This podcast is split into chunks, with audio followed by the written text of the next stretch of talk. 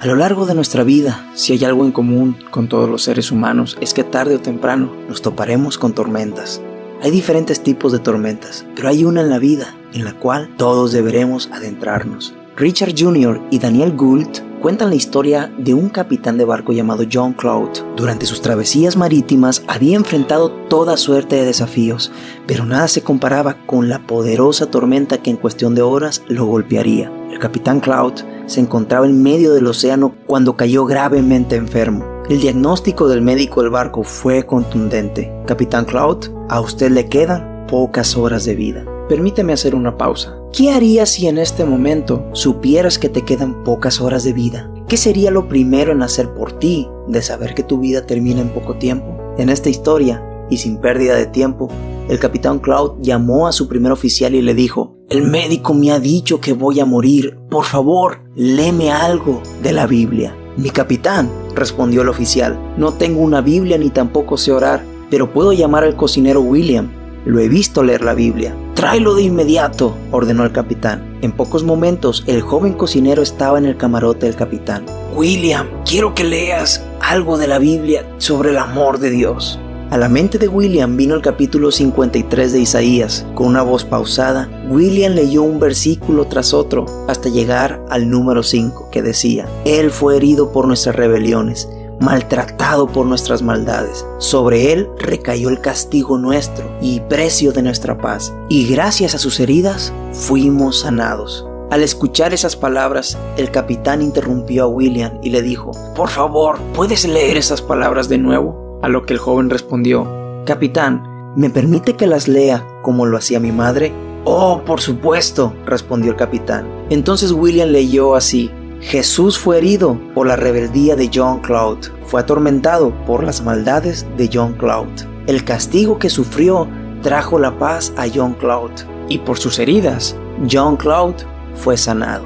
Al escuchar esas palabras, el capitán comenzó a repetirlas vez tras vez mencionando su nombre como William lo había hecho. El capitán Cloud estaba sin duda pasando por la tormenta que todos un día pasaremos. Me refiero a la tormenta de la muerte. Pero antes de morir, el capitán Cloud entendió y aceptó en su corazón una gran verdad, que Jesús, el Hijo de Dios, pasó por la peor versión de la tormenta de la muerte que jamás haya existido. Su tormenta fue la cruz del Calvario, donde ahí murió por amor al capitán Cloud, por amor a mí y por amor a ti. Jesús dio su vida por nosotros. Él también pasó por la tormenta de la muerte, pero no quedó ahí, sino que aunque murió, también resucitó y venció a la muerte. ¿Y qué logró con esto? El resultado fue que ahora todos nosotros, aunque nos llegue el día en que pasemos por la tormenta de la muerte, sí, el Señor estará con nosotros durante esa tormenta, pero más que eso, Él también nos librará de ella para llevarnos a un mejor futuro, a un mejor destino que es el reino de los cielos, al lugar más increíble que jamás haya existido, donde las calles son de oro y el mar es de cristal, donde ni la enfermedad ni la tristeza existen, porque la muerte y el dolor no tienen lugar alguno ahí, sino que reina el amor, la paz, la alegría y sobre todo estaremos en presencia y cara a cara de nuestro Padre Celestial, quien nunca nos soltará de su mano y viviremos con Él por siempre y para siempre.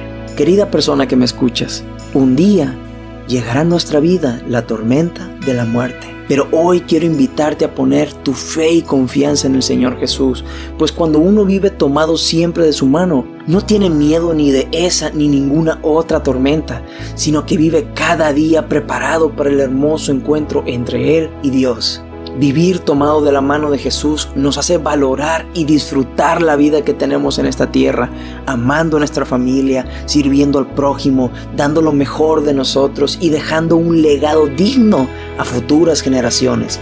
Porque quien vive tomado de la mano de Jesús recuerda cada día que esta vida en la tierra es pasajera, es solo un pequeño parpadeo, una fracción de segundos, porque nada nos llevaremos con nosotros cuando partamos salvo una cosa. Hay algo que nosotros podemos decidir llevarnos cuando partamos y eso es a Jesús en nuestro corazón. Hoy quiero invitarte a que tú mismo invites a Jesús a vivir siempre en tu corazón. ¿No te gustaría que tu vida se encuentre en sus divinas manos ahora, pero también mañana? Lo único que tienes que hacer es decirle a Dios con tus propias palabras que quieres que Él entre en tu vida, que sea parte de ella, que quieres que Él esté contigo para siempre y que tú quieres estar por siempre con Él. Búscalo todos los días, orando y leyendo la Biblia, como si cada día fuera tu último día sobre esta tierra.